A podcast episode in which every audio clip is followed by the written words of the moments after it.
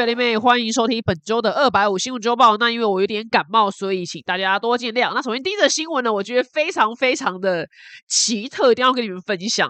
就是呢，美国的纽约州呢，成为全美第六个，而且不是第一个哦，居然是已经第六个，俗称就是人类的遗体堆肥的这一个环保的殡葬方式。然后这个殡葬方式呢，美国第六个被允许的州呢，就是纽约州。所以前面已经有五个人了。所以讲白话就是，呃，我们的尸体，然后呢拿去堆肥。那就是如果说我今天死掉的话，我可以选择你有各式各样的那个处理你遗体的方式嘛？那因为现在环保意识抬头，所以呢，他们就呃研究出来说，哎。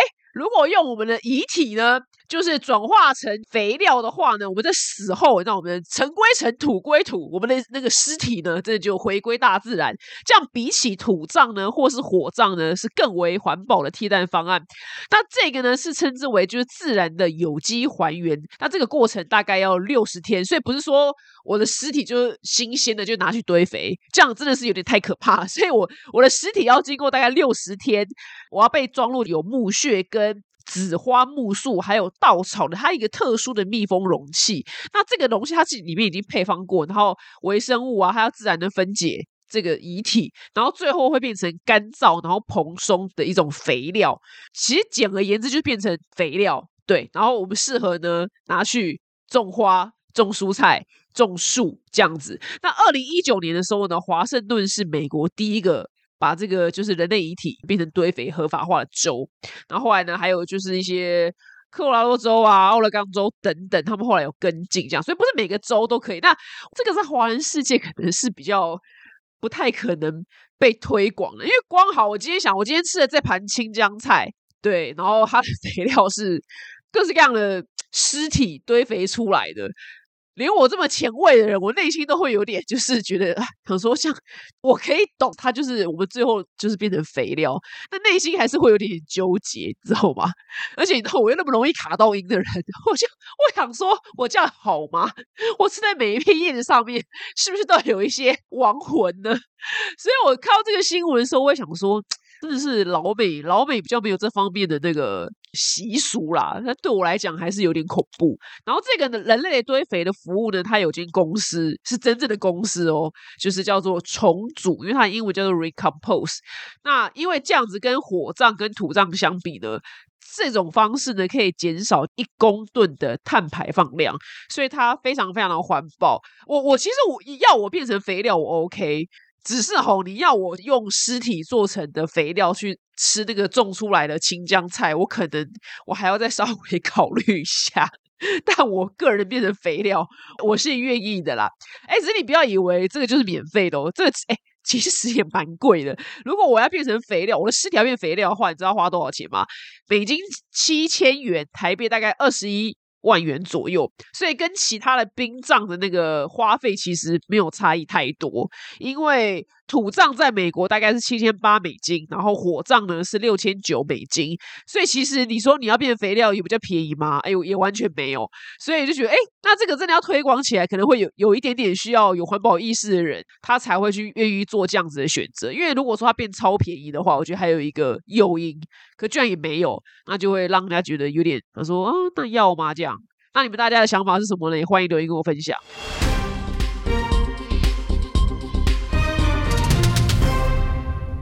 那现在的新闻呢？我们来到泰国，泰国呢，就是有很多的那个泰国人的民众呢，他们在新年的时候呢，会去到庙里面，然后去到庙里面之后呢，跟他们的和尚呢，送上就是一些花啊，跟蜡烛之类，然后那个僧侣们呢，就会替这些民众就祈福，祈福之后呢，这些民众呢就可以躺入棺材。那为什么要躺入棺材呢？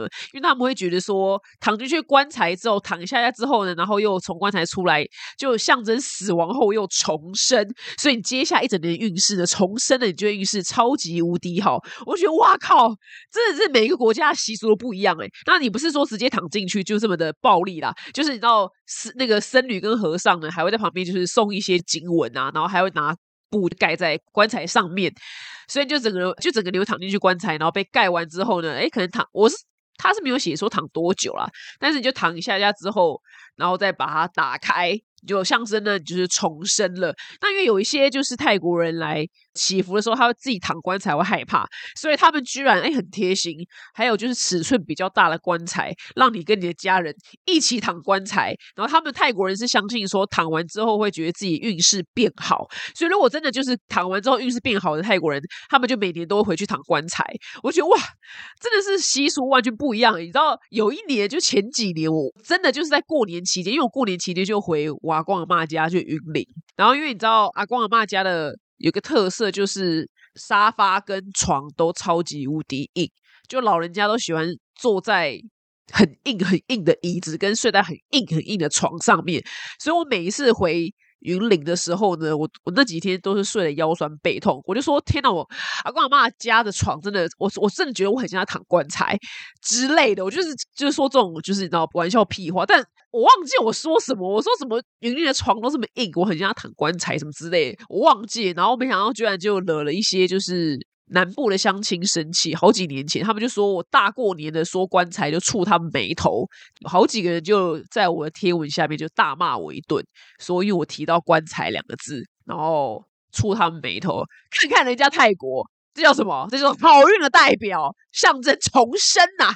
好运即将来临啊！拜托，如果我讲“棺材”两个字，如果我讲“棺材”两个字，你就会被触眉头的话，拜托，那多少人就是祝你就是在新年的时候探短机？有几个人真的探短机？你说啦，好不好？有几个嘛？台湾有几个真的这样祝你探短机之后，有大家要探短机吗？没有嘛？所以大家不要把这些事情就看这么的严重，好不好？这是一些都是相由心生。我真的只是在开开开我阿妈家的。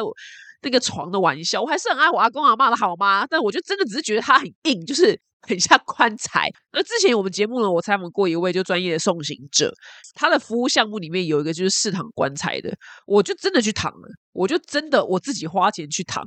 然后我有别的礼物啦，那这个就不讲了，因为那礼物很长，我之前也拍过了。那我跟你说。真的很硬，真的棺材真的很硬，所以我真的没有乱讲话，好吗？我是真的躺过，所以我就不要再乱骂我了，OK？所以呢，如果呢，你今天把思维逻辑呢，就是想成泰国的话呢，其实你在过年期间呢，比如说看到棺材啊，或者是呃听到棺材这样的话，你可以换位思考，就觉得哎，在泰国原来这是一个重生、招致好运的一个象征哦。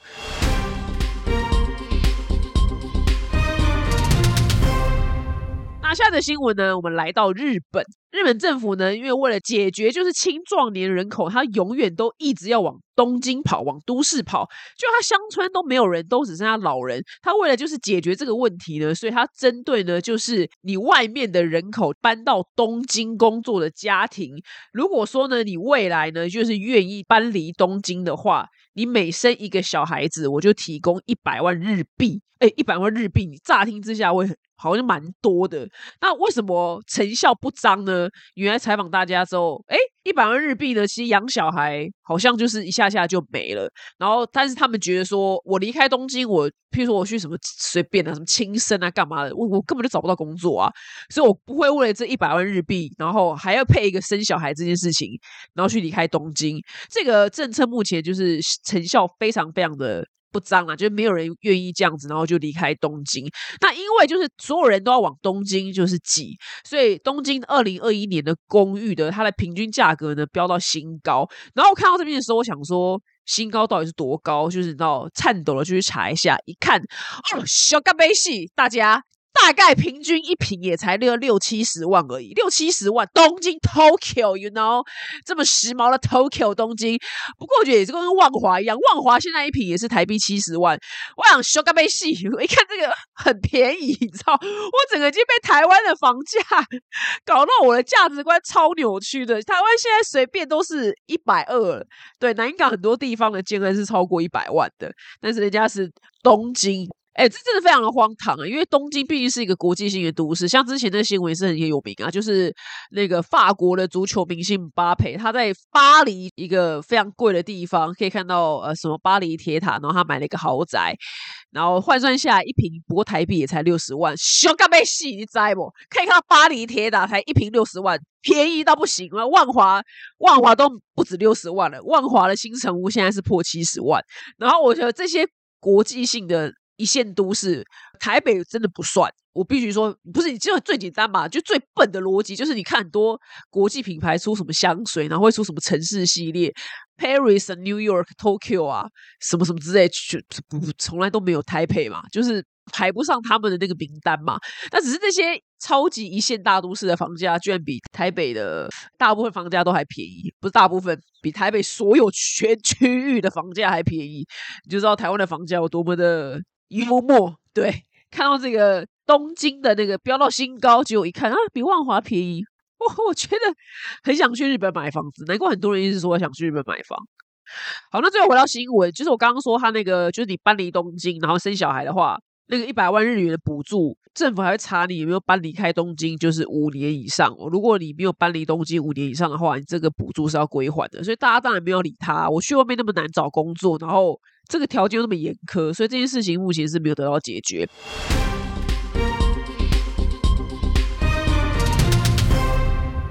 那下一则也是一样有关日本的新闻，就是呢，千禧世代呢，哎。就觉得哎，大家应该都很爱喝酒吧？因为日本不都是一天到晚都在喝酒嘛？他们下班都在喝酒，看日剧就这样。我去日本玩的时候，去到居酒屋，对啊，里面都挤满了他们日本上班族，下班都在喝酒。我都很好奇他们怎么办法隔天还可以爬起来上班，你知道吗？我真真心诚意的佩服他们。但是日本的千禧世代呢，居然哎没有这么爱喝酒了，或是根本不喝酒。所以呢，不含酒精的这个酒吧呢，在日本就渐渐流行起来。然后你知道日本政府有多么靠北吗？日本政府呢，就是因为发现哎，怎么年轻人好像不是很喜欢喝酒？你知道，所以他那个酒的那个消费呢，就会越来越低。那消费越来越低会怎么样？日本就收不到就是酒的那个税金。所以日本想说，哎呦，怎么年轻人都不喝酒了？所以他鼓励就是年轻人要多喝酒，然后希望呢让年轻人就是多喝酒之后，你知道政府就可以增加这个酒精的税收。我就觉得，哎，真的很荒唐哎，怎么会有个政府？叫年轻人多喝酒，这好吗？喝酒这事情是值得鼓励的吗？我想说，这政府也太没品了吧！居然为这个就是为了增加税金，然后叫年轻人喝酒。不过，因为这则新闻，我们也查不到为什么日本人的年轻人现在就是不爱喝酒，所以欢迎就是日本通跟我分享为什么日本年轻人现在不爱喝酒。对啊，因为我我们查不太到原因是什么，这可能要真的有在日本生活的人。日本通才可以理解。那我之前去日本滑雪的时候，因为呃我的教练是日本人，所以都有去到一些只有当地人会去的餐厅，看到周超人都是在喝酒啦。对，所以我我没有感受到他们比较不喝酒这件事情。欢迎大家跟我分享。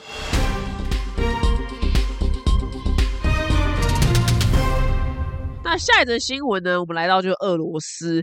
俄罗斯呢有一个就是跳芭蕾舞的，应该就是他们所谓的芭蕾舞巨星，他呢叫做谢尔盖。Sergey，我真真的很多俄罗斯人就叫 Sergey，因为以前我在美国的俄罗斯同事就有一个叫 Sergey，然后隔壁有个俄罗斯人也叫 Sergey，你知道吗？他就是跟怡君一样是蔡佳敏，他就是 Sergey。然后这个 Sergey 呢，他的绰号叫做芭蕾坏男孩。那最近呢，这位 Sergey 先生呢，他的那个表演呢就被剧院给取消了。那原因是因为呢，就很多人就是。打电话去烦剧院啊，就骂剧院说什么你怎么可以这样让这样的人表演啊？然后所以这表演就变得很不单纯了，因为他就是一天到晚就是公开支持普京，他老兄居然疯到。把普婷就刺在身上，不是你我们说再怎么样都不会遇到一个人就刺三个蔡英文在身上吧？你知道 不？你懂吗？就是很荒唐哎！就是我也没见过任何一个民进党的粉丝，就是把蔡英文刺在身上还刺三个，所以他真的是一个很幽默的老兄哎！有什么好把普婷刺在身上的？而且一次刺三个，所以呢，应该是蛮多就是反战或者是纯粹只是反普婷的人，就是打电话去闹剧院，就说什么我我们不要看这样子的人来就是跳芭蕾舞，所以剧院呢就只好。出来解释啊，然后就把他的表演给取消。然后剧院的负责人就说什么：“哎，我们就是还有举办过什么，就是乌克兰的慈善活动啊。然后，哎呀，我们甚至还有请过就是公开反普廷的俄罗斯朋克乐团暴动小猫来，就是我们剧院表演过。然后我新闻看到这边的时候，我心想说，在这个国家可以公开反对普廷嘛？而且还当乐团，我想说这个乐团怎么没死啊？然后我就去 Google 一下，哦。”这个暴动小猫，这个俄罗斯乐团呢聪明，全体团员都是戴头套上台表演的。每一个都是戴头套，所以都不知道他们长怎样。然后他们每个人都没有用真名，但是就算是如此，因为他们是一直公开反普廷，所以他们团员当中还是很多人被逮捕，然后有些就是最后就逃出俄罗斯，所以。就是你不要在俄罗斯公开就是反对普京，不然你的下场就会很惨。但是这个剧院就出来这样解释，结果反正总而言之，大家还是不买单，所以他们就只好把 Sergey 这位疯狂的普京铁粉的那个表演给取消了，非常非常的疯狂哎！你想想看，你去民进党里面看看到底谁把蔡英文刺三个刺在身上，而且很大一片，这太 over 了。所以我觉得 Sergey 真的很幽默。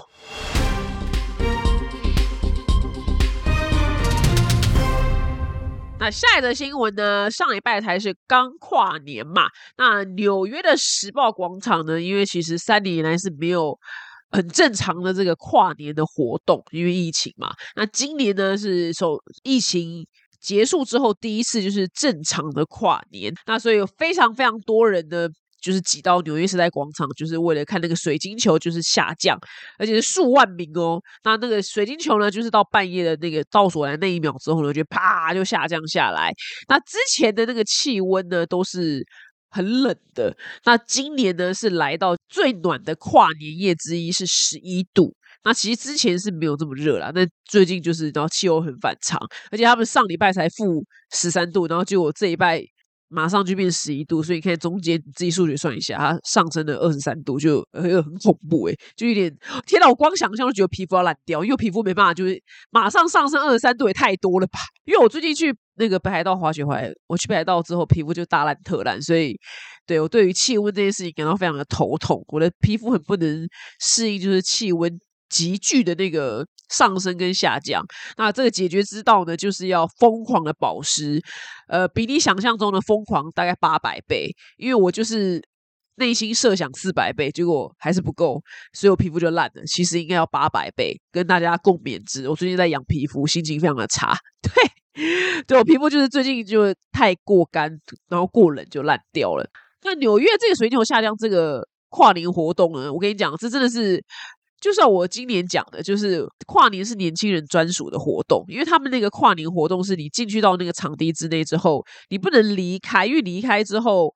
你就要把你的位置给让出来，你就没办法就是那么近的看到水晶球，所以很多人中午就去等，等到半夜，然后它附近又没有小吃摊贩，又没有流动厕所，所以你就是在那边就是憋憋十几个小时你要，真的是佩服这些人的膀胱到底有多么的大，我真的没有办法，因为我个人的膀胱根本就是大概红豆左右的尺寸而已，我真的因为我都喝很多水，所以我就成天我一天到晚在尿尿，我我没办法参加这种憋尿憋十几个小时的活动，我真的我直接死在就纽约时代广场。对，我也没办法参加跨年，因为我光尿尿问题就没办法解决了，所以我才说今年就是因为徐怀钰就是唱跨年的时候，然后下面的人就是没有跟着他唱他的歌，然后我就还发了一篇文章，我就说真的不是徐怀钰的错，是因为我们之间会唱他的歌的人呢，我们都跨不动了，我们都是待在室内的，我们不会去到现场，好吗？光尿尿就没办法解决，我去现场干嘛？台下都是年轻人嘛，那年轻人当然不会唱他的歌啊，所以那真的只是世代去的那个去到现场的那个人不对，对，是我们该去，只是我们没去，去不动而已。然后后来就纽约时代广场，因为我不是很懂，就是他们国外的那个跨年演唱会长怎么样，结果后来呢，这次看到。名单呢？哎呀，完全不认识，就是新生代歌手叫做 Chelsea Carter，切尔西卡特勒，完全不知道是谁，他就在这边演唱。我一直以为是玛丽亚凯莉，然后想说这应该是玛丽亚凯莉的场子吧。结果我我男朋友就是，因为我男朋友就是他从小到大就每年圣诞节都要听玛丽亚凯莉的歌，他真的觉得受够了，所以我就说，哎，纽约时代广场的那个。演唱会嘉宾是玛丽亚凯莉吗？他反应就大，他说：“拜托，不要再玛丽亚凯莉了，好吗？”他说：“不要再叫玛丽亚凯莉唱歌了。”我说：“他说我真的在看玛丽亚凯莉在时代广场在唱歌的话，我真的疯了。”我说：“你可不可以给我就是一点尊重？”我说：“我真的很爱玛丽亚凯莉，可是他就是跟我完全就是相反的，就因为他觉得他圣诞节新年他受过玛丽亚凯莉，但是我就是爱玛丽亚凯莉。”好，以上呢就是完全不知道歌手是谁的纽约时代广场的跨年。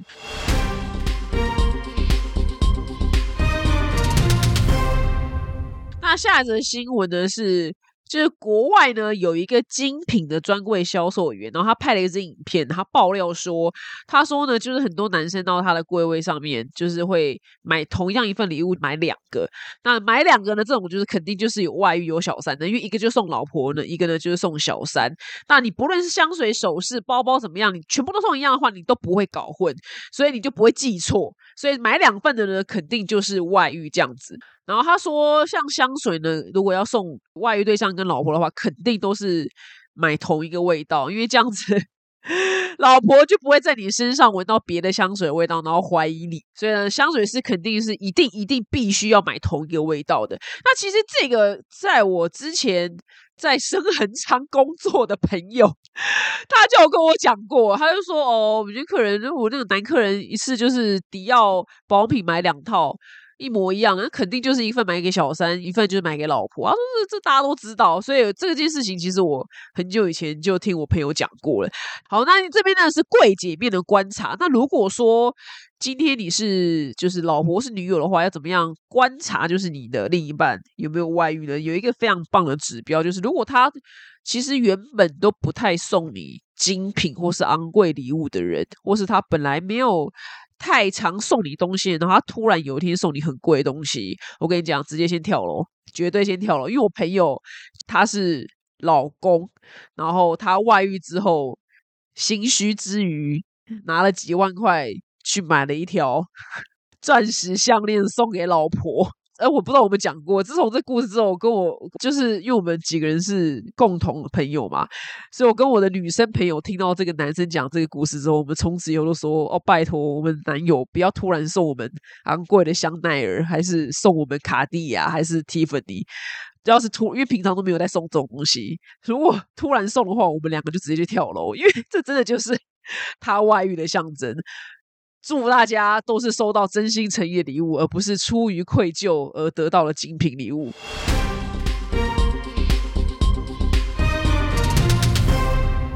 好，节目的最后呢是听完可能对你没有什么用的冷知识时间。那今天冷知识呢要讲就是大家都一定很爱吃的洋芋片。那洋芋片由来是什么呢？哎，其实它的由来真的是一个无心插柳柳成枝的故事。在一八五三年的时候呢，美国的纽约州呢有一个度假胜地里面一间餐厅，然后它里面呢有提供有一种叫食物叫做法国式的炸马铃薯条。那有一天呢，有一个客人呢，他觉得这个厨师就是乔治呢，他做的炸薯条太厚了，所以他就不想要付钱。所以乔治呢，就是又做了一些就是比较薄一点的，然后让这个客人想说，让你就就是付钱嘛，让你开心。就那客人呢，还是不满意，所以呢，那个乔治他就非常的北宋。他就决定要教训一下这个客人，所以这一次呢，他把薯条做的非常非常的薄，然后撒一大堆盐，然后想说让他就咸死好了，就让你就是你知道吗？你不是说咸不够薄吗？那就让你薄到最薄，就没想到这客人超级喜欢，就是这种浅黄色像纸一样的洋芋片。然后其他的客人呢，就是也要求乔治就是做这样子的食物，所以从此以后呢，菜单上面出现一个叫做萨拉托加洋芋片，然后就变成一个。正式的食品。那讲到洋芋片呢，就一定要讲到就是所有人都知道的乐事洋芋片。哎，没想到这是一个，真是一个人。我原本以为这是一个被创造出来的名字，没想到这是一个人的姓氏。这个人呢，他的名字叫做 Herman Lay，就是他的姓就是 L A Y，所以就是 Lace 就是他的品牌。然后呢，他呢当年呢带了一卡小皮箱，然后叫卖就是削马铃薯的机器。他不是先叫卖洋芋片，他是叫卖机器，就叫大家买这个做洋芋片的机器。然后之后呢，他就更是创立公司，然后就开始做自己的洋芋片，然后就啪啪啪，你就看到现在，就 就这一个美国梦的故事，就变成洋芋片帝国。真的好喜欢这种事情，我也好希望我有天可以遇到一个什么。然后你知道吗？他我就是第一个人，然后从此以后我就开创自己的帝国。我每次我每次都在节目里面就痴人说梦，但是一直都没有成功过。那总而言之，这个乐事洋芋片呢是第一个成功市场化的，就是洋芋片的美国品牌。那讲到刚刚乐事，还有另外一个大品牌呢，就是大家一定知道是品客。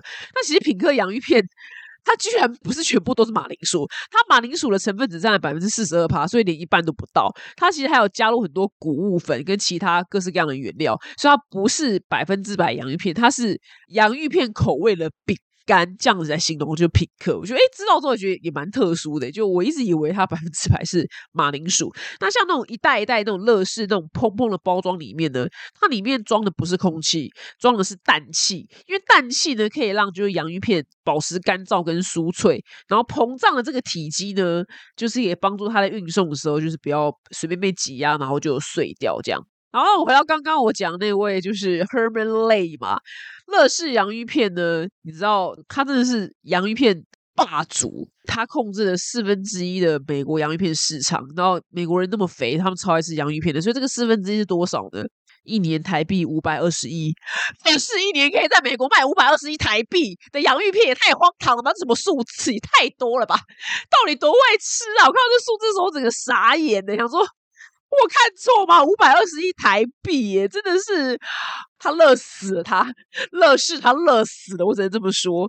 然后呢，乐视呢，他每年呢还会就是以就是新台币三千万。的奖金寻找就是最具有创意的新的洋芋片口味。那过去几年当中呢，很多参赛者提供了非常多点子，譬如说是蒜蓉面包啊，或是肉汁口味啊，或是芥末生姜等等。但是刚好这些查到这些比赛口味，我是目前没有吃到过。那我个人很喜欢的一个洋芋片品牌叫做 Kettle K E T T L E，在台湾的某一些昂贵的超市买到，或是你在 iHerb 上面，好是 iHerb 自录哦，因为 iHerb 可以直送台湾，呃，原本不行，现在又可以了，在 iHerb 上面买就超便宜。那我个人最喜欢吃的是 Honey Dijon 这口味，我跟你讲很恐怖，你只要吃一口你就整包干掉，超级无敌爆干刷嘴 Kettle K E T T L E，而且 Honey Dijon 这口味就常常缺货，所以如果你看到的话，一次都要买个五包。那如果你一次觉得就是从国外运来，你觉得麻烦的话，你可以在台湾，如果你看到的话，你就买一包来试试看。加 Combo Honey Dijon，它应该的中文应该叫蜂蜜地溶口味。Dijon 应该它是翻译成地溶，你们一定要试试看。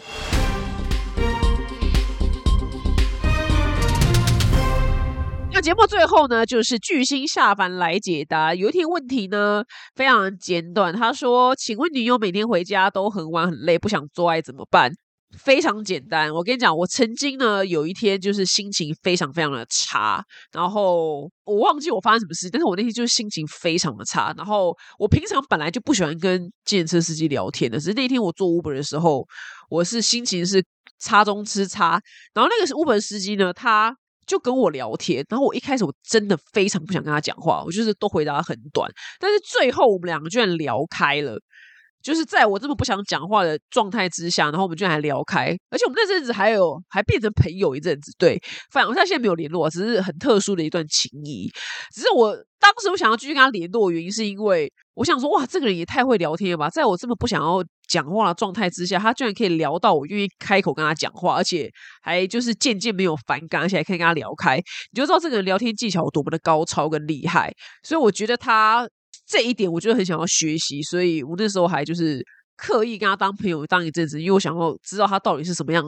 聊天的魔力，所以呢，其实只要你很擅长一件事情的时候呢，对方再怎么样不想的状态之下，其实都可以被扭转的。那这一题的解决方式呢，我想真的，谢娜，你真的要开发票过来了。来，我之前采访过了，来那个叫做调通的妈妈桑西耶娜，她呢真的有，我我自己真的不是叶配，真的不是，她就是他们旗下的。呃，课程呢，就是你去 FB 找叫做情欲实验所，情呢是情贼先情王的情，然后欲是欲望的欲，然后它里面有不同的老师，每个老师不同的专长，就譬如说这个老师会打手枪，那个老师很会情欲按摩，或是这个老师很会轻功，就是每一个老师擅长跟教的课程不一样。然后在前阵子，我是真的自己跑去跟其中一位老师，然后学情欲按摩，然后。其实，在那个老师，他叫做卡洛斯，他非常非常的专业。然后他其实真的完全不是我的菜，因为我个人不喜欢视觉系的男生，不是说他长得不好看或怎么样。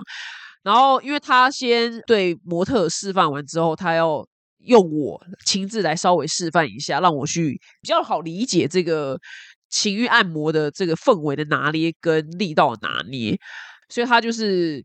就开始对我动手动脚，但这都是在彼此允许的状态之下。哦，我跟你说，我真的对这个老师是完全就是他完全不是在我喜欢的男生的范围的外面，因为就是太视觉系、很美的那种。那老师就是开始这样对我情欲按摩起来的时候，我哇靠妈，我全身上下跟被电炸到是一样哎，就是被电这样嘣，就是全身鸡皮疙瘩都起来。我们完全是没有限制级，我们是真的是在进行教学，所以我我要表达意思是说。如果你掌握了性爱的技巧，或是调情的张力，跟呃所有的技巧氛围的拿捏，因为他这个情欲按摩，我觉得虽然叫情欲按摩，可是老师教非常非常多，就是现场的那种调情的所有的呼吸频率、动作、肢体语言、眼神，跟你所有创造出来氛围，都是我觉得都是一般人其实不太会的。他的那个掌握度是非常非常的高，已经是出神入化等级了。对，连我对他完全无感的人都可以感受到全身上下那个细胞是发麻，就是也也太恐怖了吧？老师你也太厉害了吧！我非常推荐大家就是去情绪实验所，就是报名上他们课程。他们课程有很多，就连我也还没上完，而且上完真的要复习，因为那真的是一门学问。那卡洛斯老师的课是我目前第一个上的，我非常非常的推荐。那之前也采访过另外一个手枪女王是袁飞，她是教轻功跟打手枪，这个我之后也会去上。所以刚刚你讲的这个每天晚上回家都很累不想做爱，我就推荐你去报名这个。我跟你讲，你女朋友再怎么累，她最后都被你搞到要跟你做。以上呢就是本周的二百五新闻周报，我们下次见，拜拜。